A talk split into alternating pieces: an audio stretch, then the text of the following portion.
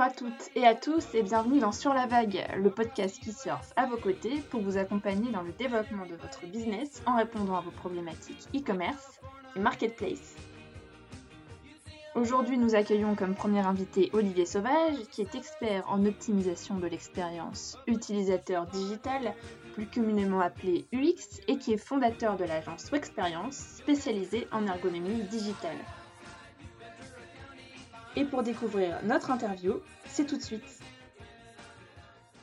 Alors, euh, bonjour Olivier. Bonjour Lucienne. On est ravis de te rencontrer aujourd'hui euh, pour parler des enjeux de l'UX et euh, notamment d'expérience client en particulier sur Marketplace. Alors, avant d'entrer dans le vif du sujet, est-ce que tu pourrais te présenter, présenter ton agence?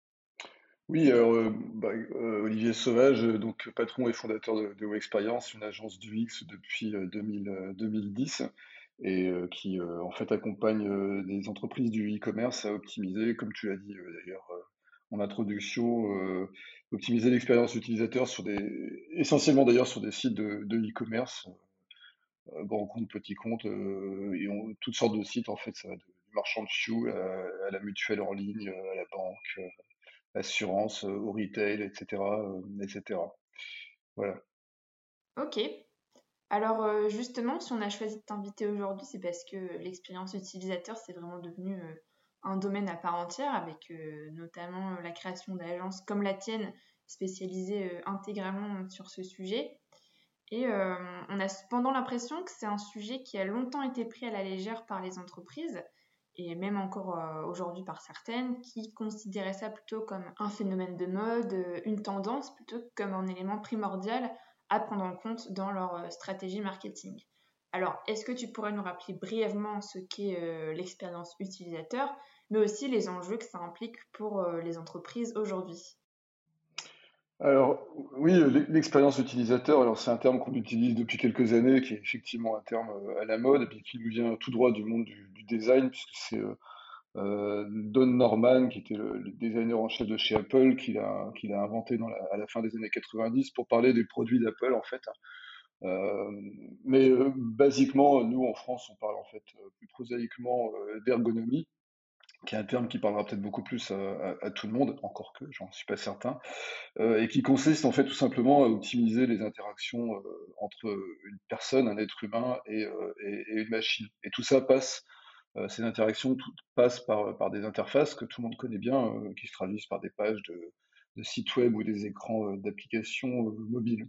Et donc, l'UX, la user experience, le métier du UX, c'est vraiment bah, ces deux choses à la fois. C'est à la fois de, concevoir justement ces interfaces, ces écrans, de manière à ce que les, utilisateurs de l'application puissent interagir au mieux avec le programme. Donc, au, mieux, ça veut dire plein de choses. Hein, on va pas tout lister aujourd'hui, mais c'est faire déjà basiquement que ces interactions consomment le moins possible d'énergie pour pour l'être euh, humain. Euh, et puis que ce soit facile pour lui, euh, qu'il parvienne facilement à ses objectifs, euh, qu'il soit parfaitement informé de ce qu'il est en train de, de faire. Enfin, tout ça, ça s'énonce à travers un ensemble de critères qu'on appelle, qui sont connus en France de tous les designers, qui s'appellent les, les, critères de, Bastien et, et, Scapin. Donc ça, c'est la partie conception du, du métier du UX euh, designer, avec une forte partie d'ailleurs euh, recherche et observation qu'on oublie un peu trop souvent, hein, qui consiste beaucoup à regarder ce que, ce que font les gens avant de commencer à, concevoir. Et puis il y a une deuxième partie, mais qui en découle très directement, hein, qui est tout ce qui est optimisation de l'expérience utilisateur et qui est euh, ce qui fait aujourd'hui 90-95% de, de, notre chiffre d'affaires chez Experience, qui consiste vraiment à optimiser ce qui, a déjà été fait. Donc, euh, basiquement, ça consiste vraiment à regarder euh, ce que font les gens quand on les met face à un, écran avec une application. Quand je dis un écran, c'est soit un ordinateur, soit un, smartphone, soit une tablette. Ça peut être tout type d'écran. En, réalité, c'est un peu une métaphore, le mot, écran. Euh, ça consiste à les, regarder, à les observer, à voir comment ils interagissent, à, écouter ce qu'ils disent aussi par rapport à ça, comment ils, pensent, quelles sont leurs réactions, quelles sont leurs, leurs émotions et à partir de là, à, détecter des, axes d'amélioration, des, choses que l'on peut euh, transformer, rendre plus simple, plus facile d'usage, euh, plus rapide, euh, et, dans le but en fait de, créer des expériences de navigation, puisque en fait on parle d'expérience, hein, non pas d'ergonomie dans le terme UX, à créer des expériences de navigation qui soient disons, les, plus, les, plus, les plus agréables possibles, les plus performantes et les plus productives possibles pour l'utilisateur. Quand je dis productif, je donne un exemple très très simple, mais c'est simplement quand on va chercher un produit sur un, site web. si vous prenez, je vous donne un exemple que tout le monde connaît bien, mais Castorama, qui va avoir quelques dizaines de milliers de références, euh, quand vous arrivez dans un magasin euh, Castorama, c'est assez facile de s'y retrouver puisque c'est géographique, c'est en 2D, il y a des panneaux qui vous indiquent où trouver tel et tel produit. Encore que c'est pas si, simple que ça. Enfin, moi, à titre personnel, à titre personnel, il faut toujours que j'aille demander à un vendeur parce que je suis incapable. Ou alors j'ai même carrément surtout la flemme d'aller chercher. Euh, mais quand vous êtes face à un site web, c'est bien plus compliqué parce que vous êtes face à un tout petit écran. vous êtes tout seul, personne n'est là pour vous aider. C'est rare que quelqu'un vous aide à trouver un produit et euh, vous devez vous débrouiller avec un programme et qui dans beaucoup de cas n'est pas toujours très bien fait, un moteur de recherche n'est pas toujours très performant, ou vous vous retrouvez face à une arborescence extrêmement complexe. Hein, vous imaginez quand il faut classer 100 euh, 000 ou 200 000 produits, euh, bah, ça vous donne des arborescences qui sont très très longues avec beaucoup d'éléments. et, et, ce qui est encore pire sur un écran mobile, parce que là, vous avez carrément quasiment pas de place pour afficher tout ça. Donc, mon métier, bah, c'est justement d'arriver à faire que ça, soit que, notre utilisateur arrive à trouver ce qu'il cherche en quelques secondes, puisqu'on est dans un temps, euh, un temps d'action qui est extrêmement, euh, extrêmement rapide finalement. Euh, visite en magasin réel, encore une fois, si je prends l'exemple de Castorama, ne serait-ce que pour acheter une petite pince à outils ou n'importe quoi, vous en avez pour un quart d'heure, 20 minutes au, minimum, ne serait-ce que le temps de rentrer, de faire le tour des rayons et de passer à la caisse. en e-commerce, sur le web, on parle de quelques secondes, hein, ça va vraiment très très vite, c'est beaucoup plus rapide il faut avoir vraiment cette dimension en tête de, la rapidité de l'expérience utilisateur sur, euh, les écrans. Euh, voilà, la définition de l'UX. Ok, ok. Donc en soi, la, finalité de l'UX, c'est de générer un bon nombre de conversions pour avoir euh, au final un, business qui fonctionne, d'où l'intérêt hein, de placer l'expérience utilisateur au cœur, de sa, au cœur de sa stratégie. Et donc justement, est-ce que tu aurais euh, deux, trois points principaux à nous partager qui qualifieraient euh, une bonne expérience utilisateur? Euh, ouais, bah, la chose la plus importante, d'après moi, c'est déjà arriver à fournir un, service, un, site ou une app qui soit rapide à télécharger et qui soit réactive. ça, je pense que c'est la première chose parce qu'il n'y a rien de plus insupportable que d'arriver sur un site euh, qui, met du temps à, afficher des images ou qui met du temps à afficher le contenu d'une page. Euh, il n'y a, rien de plus énervant aussi que euh, de, cliquer ou d'appuyer sur des, zones de l'écran et, de ne pas avoir de réaction immédiate ou alors d'avoir des temps de, réaction qui sont très très longs. Et quand vous êtes face à un site comme ça, il, pourra toujours avoir été extrêmement bien conçu en termes de design et d'architecture d'information. mais s'il est insupportable à utiliser, vous le quitterez extrêmement rapidement. Et comme je vous disais euh, juste dans la réponse, enfin dans la question précédente, c'est des choses qui sont extrêmement, euh, qui se passent sur des temps extrêmement, extrêmement courts. Donc ça, pour moi, c'est la chose euh, déjà la, plus importante, de faire attention à la performance en fait de téléchargement, d'affichage des, informations, de réactivité de l'interface. ensuite, d'un point de vue visuel, il y a aussi un critère qui me semble vraiment primordial, c'est la partie simplicité et légèreté. Euh, moi, je crois vraiment qu'il ne faut pas que l'utilisateur se sente écrasé ou oppressé par ce qu'il voit, en fait. Il vaut mieux, même si on a beaucoup d'informations sur un site, il vaut mieux avoir une interface qui donne l'impression que c'est qu'il n'y a pas trop d'informations, en quelque sorte, parce que l'utilisateur se sentira plus en, confiance et en contrôle du, programme. il aura l'impression qu'il aura moins de, de, décisions à prendre, qu'il aura moins de temps à passer à réfléchir à comment utiliser l'interface. Et ce simple fait, en fait, de rendre l'interface plus simple visuellement, va faire qu'il s'engagera plus facilement ensuite euh, dans, le site. Et je précise une chose importante, c'est que simplicité ou légèreté ne veut pas dire, euh, comment dire, simplisme. En fait, on peut faire des choses très très complexes. On peut avoir énormément d'informations dans un site. ça n'empêche pas d'arriver à faire quand même des interfaces qui soient légères et agréables à, à regarder. Donc ça, c'est aussi un critère qui me semble très euh, euh, prépondérant. Et euh, après, quand on parle de site e-commerce, puisque la finalité hein, des sites e-commerce, c'est de, vendre des produits, évidemment. Le, point le plus, important, c'est bien sûr le tunnel de commande. Enfin, c'est même le paiement, c'est euh, la conclusion en fait de, nombreuses visites et puis de la, transaction qu'on veut faire avec le client. Euh, or, sur mobile, on sait très bien que c'est un des points les plus complexes à aborder puisque on a des taux de transformation qui sont beaucoup plus faibles sur mobile que sur ordinateur et c'est pas pour rien. c'est parce que justement cette phase-là, toute la partie tunnel de commande est, beaucoup, est, très complexe par définition euh, sur un mobile à cause de la taille des écrans. Euh, remplir un formulaire, par exemple, c'est beaucoup plus compliqué sur un mobile que sur un ordinateur. Et puis après, viennent, euh, par-dessus ça, vient aussi s'insérer, on va dire, des problématiques de, confiance et de sécurité. imaginez, en fait, c'est assez facile à comprendre finalement, mais imaginez simplement que vous êtes avec votre smartphone et qu'on vous demande de sortir votre carte bancaire pour payer et que vous êtes dans la rue vous le ferez sûrement pas parce qu'en fait, vous n'avez pas envie de vous retrouver avec une main, euh, dans une main le smartphone, dans l'autre euh, la carte de paiement. Euh, ne serait-ce que ça, c'est un frein. Donc, donc, il faut, en tout cas, dans la mesure du possible, notamment sur mobile, faire vraiment très attention à toute cette phase-là, la rendre la plus simple possible, évidemment, mais surtout rassurer le plus possible l'utilisateur. et puis un autre critère, j'en ai déjà parlé un petit peu, mais qui me semble vraiment euh, primordial aussi, c'est évidemment la facilité à trouver des, choses. J'ai donné l'exemple de, Castorama en, introduction.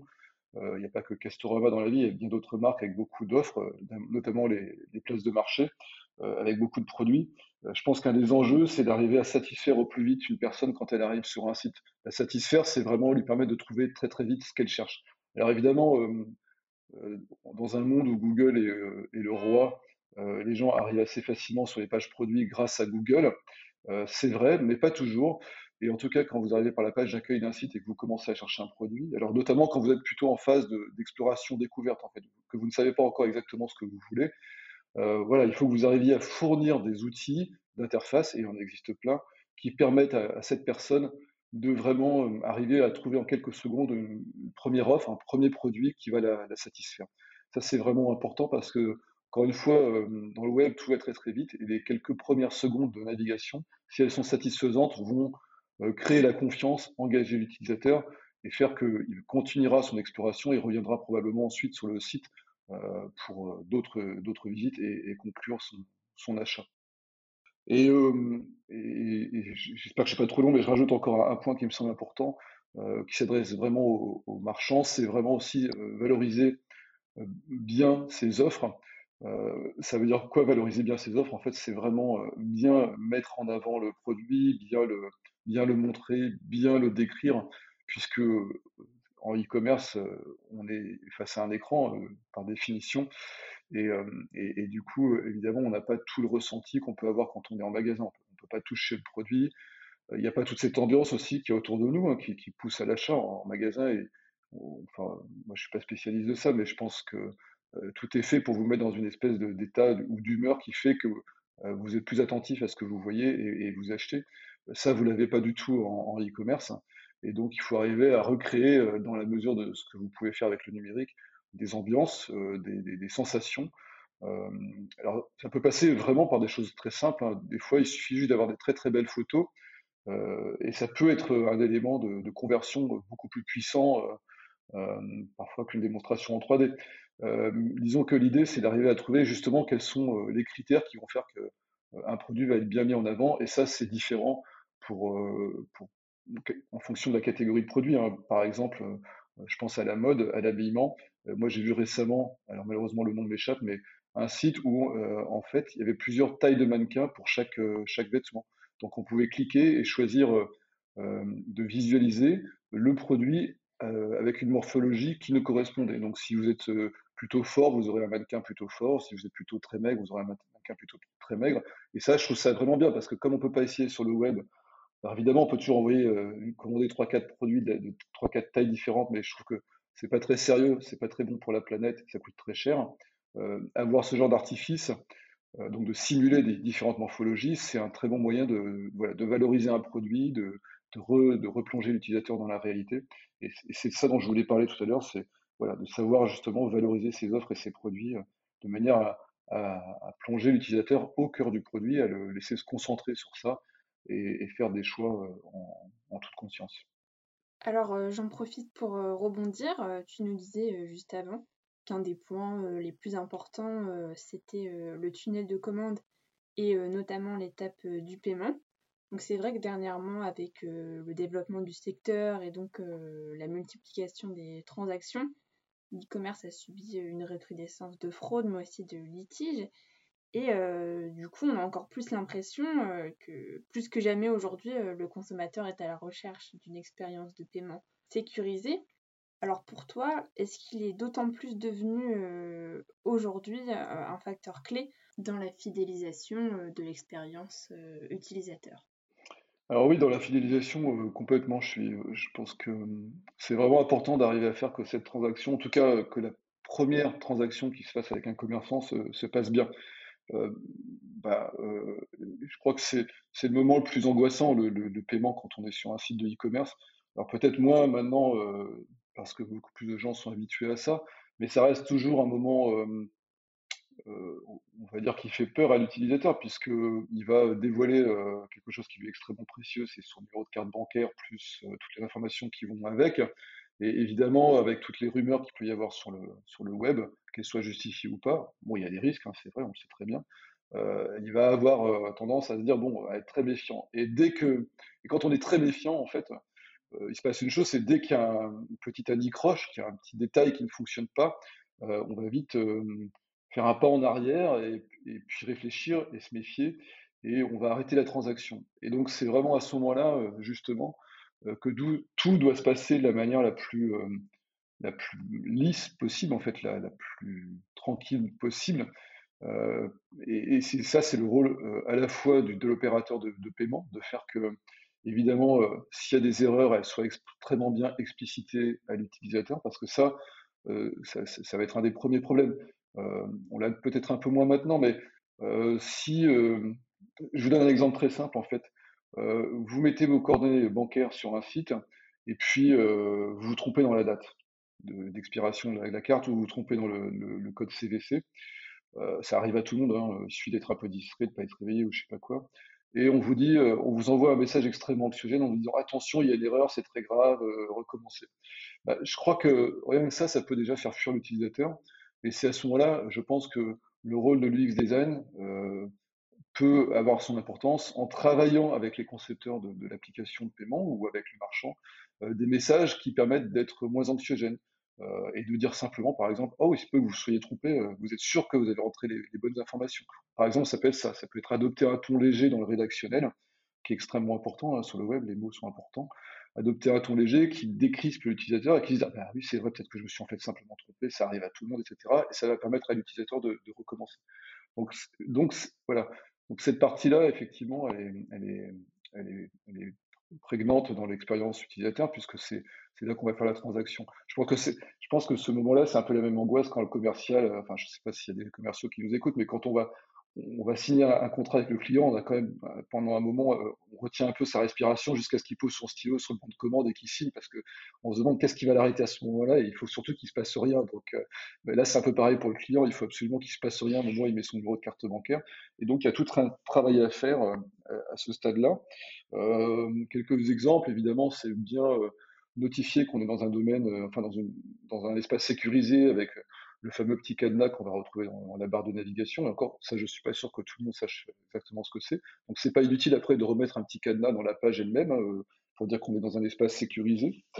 Euh, ce que je disais aussi, c'est effectivement quand on, affiche des messages d'erreur, c'est vraiment de, travailler ces messages pour qu'ils soient le moins anxiogènes possible, les plus précis possible aussi dans la réponse, pour que l'utilisateur puisse facilement trouver la, solution à la problématique qu'il a, a rencontrée.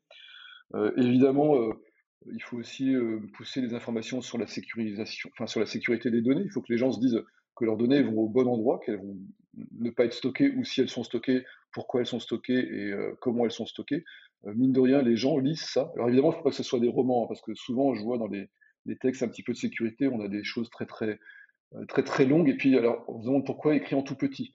ce qui fait exactement l'effet inverse de la rassurance, c'est-à-dire que c'est petit, c'est long. Donc là, on a plus l'impression quelque part qu'il est en train de se passer quelque chose qui va nous, qui, va être à notre rencontre. Alors qu'il vaut mieux mettre des messages comme ça, il vaut mieux les écrire en petit, enfin écrire des textes courts, pardon, et en, gros, ça, ça marchera mieux. Euh, évidemment, euh, qu'est-ce qu'on peut encore avoir comme, comme, chose? Intégrer le paiement dans le site, moi je trouve que c'est bien. J'aime pas trop quand on doit sortir du site, même si aujourd'hui c'est quand même assez courant et que les gens sont, sont habitués. Euh, voilà, il faut, il faut aussi faire que ce soit rapide. C'est vrai qu'il n'y a rien de plus angoissant que le moment où vous mettez votre numéro de carte bancaire, que vous validez vos infos, et puis qu'inlassablement la page affiche un petit, je sais pas comment on appelle ça, une petite roulette de, patience, là. Il y a un nom américain, mais je l'ai oublié.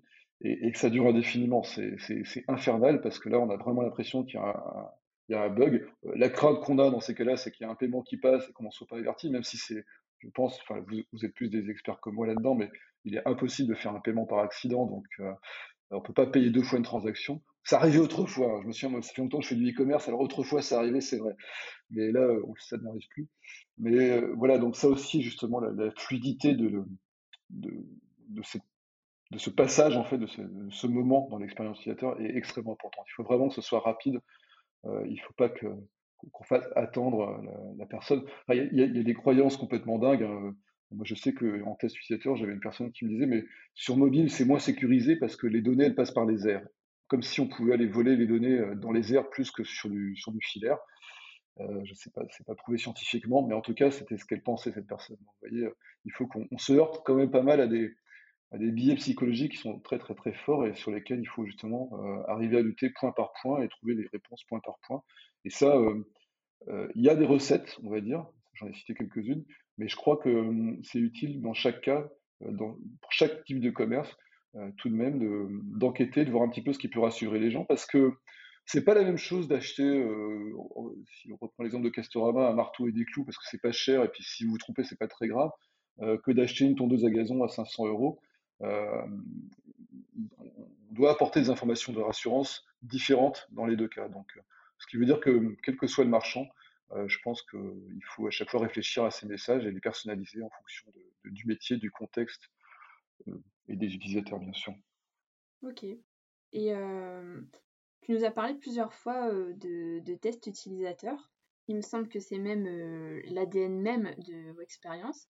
Alors, est-ce que tu pourrais nous en parler? Oui, tout à fait.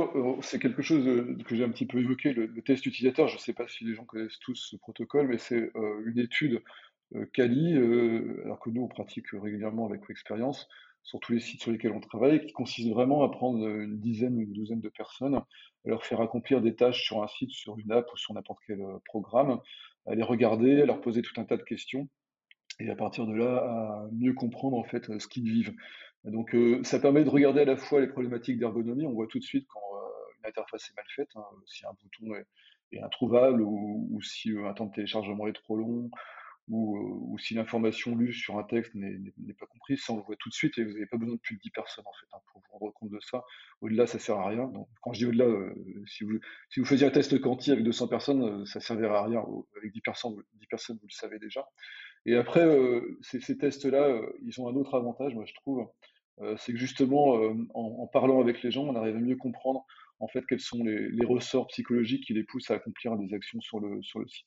Donc ça permet de trouver notamment des, informations sur justement les informations qu'ils cherchent eux euh, pour, euh, pour s'informer à la fois sur un produit, sur une offre, mais par exemple, comme on parle du tunnel de commande, pour être rassuré sur euh, la façon dont leur argent, argent va être encaissé. On peut, je, redonne un autre exemple, mais moi un jour j'ai commandé un, voyage sur un, site de tour opérateur et on est sur des montants de paiement qui sont assez élevés puisqu'on est autour de 2000 euros. Euh, toutes les cartes n'acceptent pas, euh, enfin toutes les cartes n'ont pas un plafond qui permet de payer autant, et donc euh, on peut payer avec plusieurs cartes, je crois. Alors très bien, hein, c'est super techniquement, il n'y a aucun problème, ça marche très très bien. Mais par contre, c'est une démarche qui est complètement inhabituelle. Et si vous expliquez pas ça clairement aux gens qui vont arriver sur le site, en les rassurant, ça va être un vrai frein à la, conversion. Donc vous voyez, typiquement là, quand on fera, si on devait être amené, on l'a jamais fait, hein, mais si on devait être amené à faire une étude sur ce genre de site, on le ferait particulièrement sur ce point-là pour essayer de comprendre justement quels sont les freins à l'achat dans ce cas-là. Est-ce que les gens ont plusieurs cartes bancaires à disposition? C'est pas, c'est pas garanti du tout.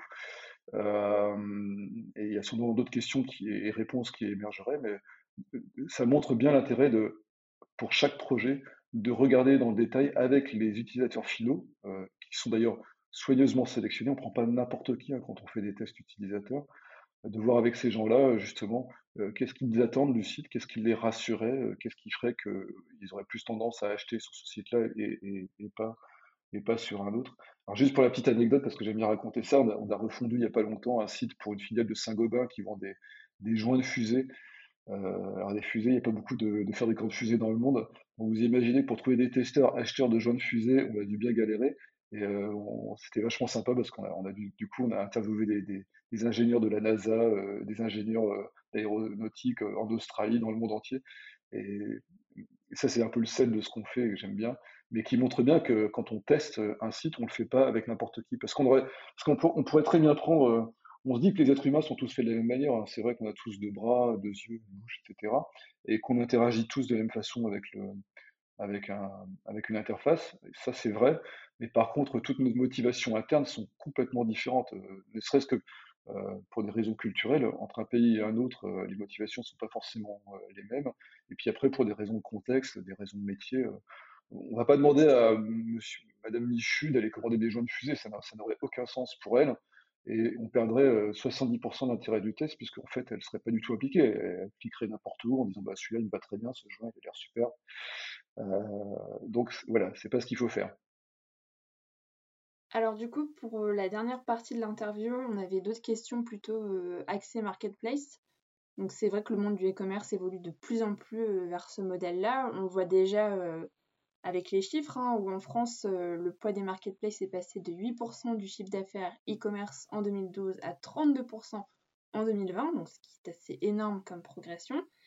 Et on se demandait justement ce qu'il en était de l'UX sur une marketplace comparé à un site e-commerce plutôt classique. Donc, est-ce qu'il y a des différences ou euh, c'est euh, les mêmes règles qu'on va retrouver? Euh, Alors, moi, je trouve que sur le, les marketplaces de, challenge, alors, d'abord, on n'a jamais travaillé sur des marketplaces, donc je j'ai pas une connaissance étendue du sujet, mais là où je pense qu'il y a quand même un, challenge, c'est sur la quantité de produits. Moi, j'achète souvent en tant que client sur des marketplaces. Bon, je suis suis pas du tout un utilisateur type mais c'est vrai que le challenge, en fait, ça va finalement être de permettre à, la personne de trouver le plus vite possible un produit dans une masse d'informations et de produits qui est, gigantesque. Euh, parce que sur les marketplaces, en général, on est sur des centaines de milliers de, produits. Euh, du coup, on en revient à ce que je disais, tout à l'heure. Et euh, ça, ça veut dire, en tout cas, selon moi, au moins, on va dire quatre, éléments clés. il va y avoir le moteur de recherche. Je pense que là, pour les marketplaces, alors j'imagine qu'elles le savent, hein, mais en tout cas, euh, il y a un vrai challenge sur la partie moteur de recherche qui doit être extrêmement puissant euh, et précis. Euh, d'autant que les gens, ça c'est intéressant d'ailleurs, les gens sont, sont, habitués à utiliser Google. Alors Google est extrêmement puissant et s'ils n'arrivent pas à retrouver le même niveau de, de, puissance sur un site intra, sur un site de, de, marketplace, sur un moteur de marketplace, s'ils n'arrivent pas à retrouver quelque chose d'aussi puissant que Google, ils vont vite être déçus. Donc il faut arriver à essayer d'être aussi puissant que Google, ce qui n'est pas, pas évident. Après, il y a aussi une couche UX qu'il faut rajouter sur le moteur de recherche. Donc, c'est pas le tout d'avoir des algorithmes très puissants. Il faut aussi avoir une ergonomie euh, bah, qui permette facilement de, de trouver hein, des, par exemple des, listes de suggestions comme on a chez Google qui, soient intelligentes. Il y a ça sur des sites comme la Fnac, par exemple, où euh, ils suggèrent à la fois des catégories de produits et puis des, produits directement. Donc, ça, ça permet d'accélérer la recherche. Euh, deuxième point, c'est tout ce qui est filtre et tri. Ça, c'est quand même un des points faibles qu'on va retrouver. Alors, encore une fois, j'ai pas une science infuse hein, sur, les, sur les marketplaces, mais euh, c'est un vrai sujet qu'on va retrouver sur plein de sites de e-commerce. C'est des filtres et des tri qui sont pas contextualisés. Donc, on va avoir les mêmes filtres et tri, quelle que soit la catégorie de produit. Et alors, soit ils sont trop larges et pas intéressants à utiliser, euh, soit ils sont pas assez larges et ils ne nous permettent pas de, filtrer sur des, des, choses très simples. Moi, je, je vais vous donner un exemple euh, qu'on sur Maison du Monde, il me semble, j'espère que je dis pas de bêtises, hein, ils vont se sentir insultés si je dis une bêtise, mais qu'il n'y avait pas de filtre sur le nombre, de places pour les, canapés alors que c'est un critère prépondérant selon moi pour choisir un canapé, c'est le nombre de places. Mais c'est bon, c'était peut-être pas sur Maison du Monde, mais peu importe. En tout cas, ce que je veux dire, c'est que en fonction du produit qui est affiché, il faut effectivement avoir des filtres et des tri qui soient contextualisés. Ça, ça me semble vraiment hyper important. Euh, et puis, euh, alors un outil qu'on n'évoque pas tellement souvent, mais qui est aussi euh, primordial, c'est le comparateur. Euh, puisque de plus en plus, bah, quand vous êtes sur une marketplace, vous avez une offre pléthorique. Comment vous faites pour faire un, choix entre 3-4 produits qui se ressemblent énormément? Moi, ça m'est arrivé, hein, ça aussi, par exemple, hein, de commander un, un, coup de bordure sur Cdiscount, et il y avait deux fois ou trois fois le même produit présenté par différents marchands, mais à des prix complètement différents. Et j'ai pas su vraiment faire la différence entre les trois. Alors je sais plus lequel j'ai pris, euh, parce que en fait, on n'arrivait pas à comparer. Et ça, c'est un vrai souci euh, sur les marketplaces. Alors, sur desktop, c'est assez facile de faire des comparateurs parce qu'on a de la place pour faire des tableaux et des colonnes et, puis mettre les informations côte à côte. Sur mobile, c'est quasiment impossible. Hein. Je sais pas si vous avez déjà utilisé un comparateur sur mobile, mais vous n'avez absolument pas la place pour le faire, ou alors c'est tout petit et totalement illisible. Donc là, ça, c'est aussi un point qui me semble important à soigner pour les places de marché. et puis, quatrième point, mais c'est un peu toujours le même, c'est la performance et le temps de chargement. Soyez ultra rapide, affichez vos pages le plus vite possible, rendez votre interface la plus réactive possible. Et ça, ça a l'air de rien parce que c'est un peu ce qu'on ne voit pas, on le vit, mais c'est un énorme travail en fait d'optimisation du code et, des médias qui aujourd'hui est, souvent pris en charge hein, sur, les très, sur les très gros sites, mais mine de rien, on peut toujours faire mieux. Donc c'est quelque chose qu'il faut soigner comme la prudence de ses yeux. OK et donc tu disais, que tu avais très peu travaillé sur des sujets, marketplace pour le moment, mais je pense que tu peux quand même, nous donner ton avis, sur la question. Donc tu sais que les marketplaces sont un modèle assez particulier où on retrouve donc d'un côté, le client final qui est donc, le consommateur, mais il y a aussi les vendeurs qui peuvent être considérés comme, des clients, à part entière. Et alors ma question c'est, est-ce qu'on peut aussi parler d'UX pour les vendeurs et concernant toute la partie back-office de la marketplace? Donc voilà, est-ce qu'il y a un enjeu vraiment de proposer une expérience utilisateur qui soit aussi au top pour les vendeurs que pour les consommateurs de la marketplace? Ah bah, alors complètement, mais moi je trouve ça hyper important et même je suis même étonné que ce soit un sujet qui soit peu plus souvent sur, la table.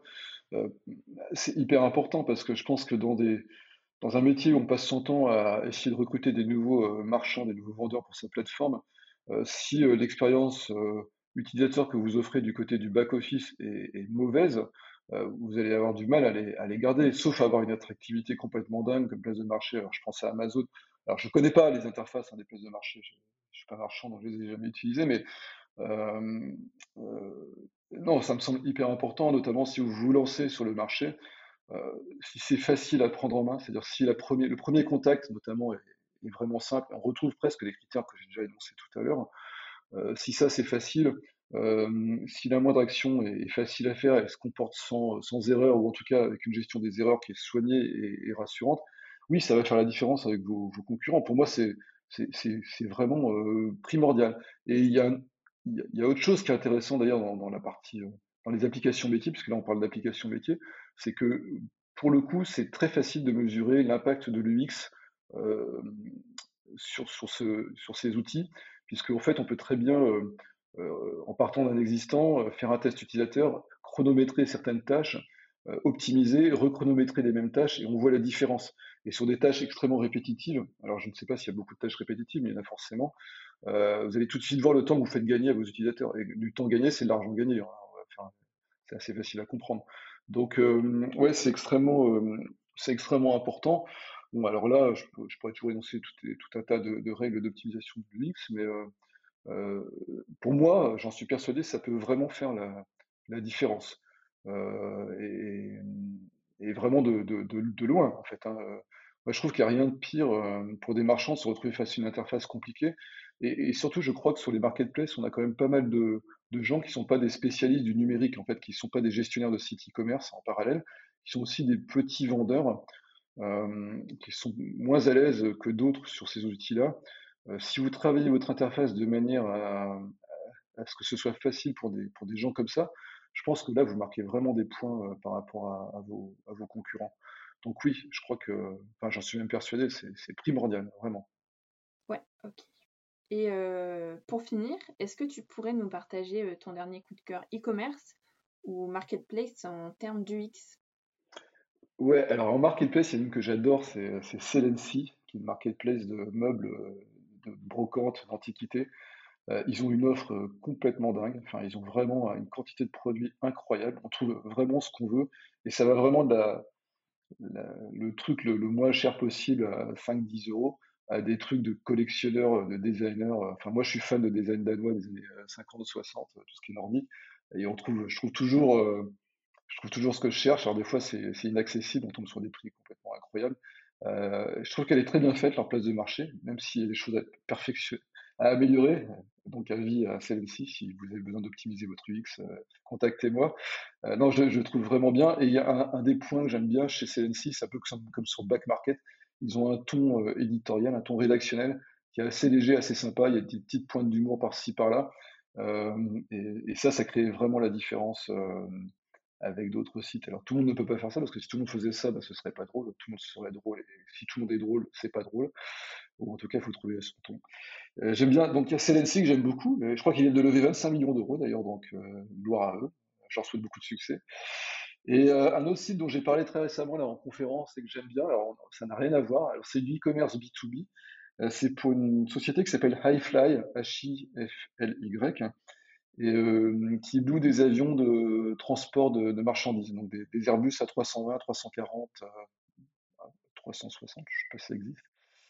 Euh, iFly.aero, allez voir le site, c'est vraiment super sympa. En fait, c'est très animé. Euh, il y a des avions qui volent dans les airs, vous pouvez cliquer sur les avions et après, vous pouvez visiter l'intérieur du, cockpit.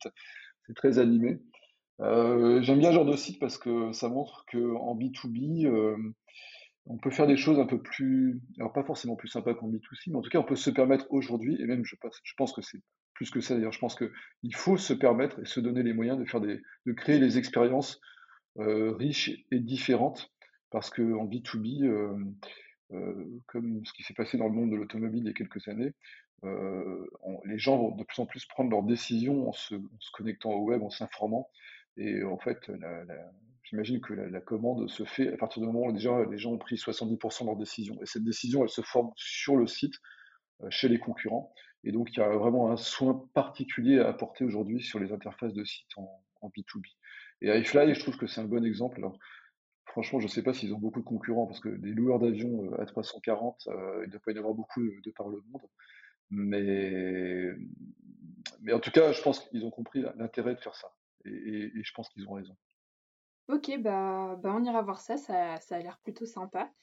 Eh bien, euh, merci Olivier pour cette conversation et pour, pour, nous avoir partagé toutes ces bonnes pratiques et conseils. C'était hyper enrichissant. Euh, pour les personnes qui, nous écoutent et qui voudraient en savoir plus sur l'UX, sur toi et euh, ton agence, où est-ce que tu souhaiterais euh, qu'on les redirige? Alors sur notre site wexperience.fr, alors ça s'écrit W expérience, tout attaché, .fr tout simplement. Et sinon, vous pouvez aussi me suivre sur les réseaux sociaux, vous, tapez Olivier Sauvage sur LinkedIn ou Twitter, vous me trouverez sans, sans, aucune difficulté. Mon pseudo sur Twitter, c'est Capitaine. Il n'y a que les plus vieux qui savent pourquoi, mais je, je crois que je ne changerai jamais. Ça marche, bah, très bien. On, notera tout ça dans les notes euh, du podcast. Puis euh, merci encore à toi et puis on se dit euh, à bientôt. Merci beaucoup, à bientôt. Eh bien, chers auditeurs, c'est la fin de ce premier podcast en espérant qu'il vous ait plu. Si c'est le cas, n'hésitez pas à le partager autour de vous et à laisser une note sur la plateforme. En attendant, je vous remercie pour votre écoute et je vous dis à très vite pour un nouvel épisode.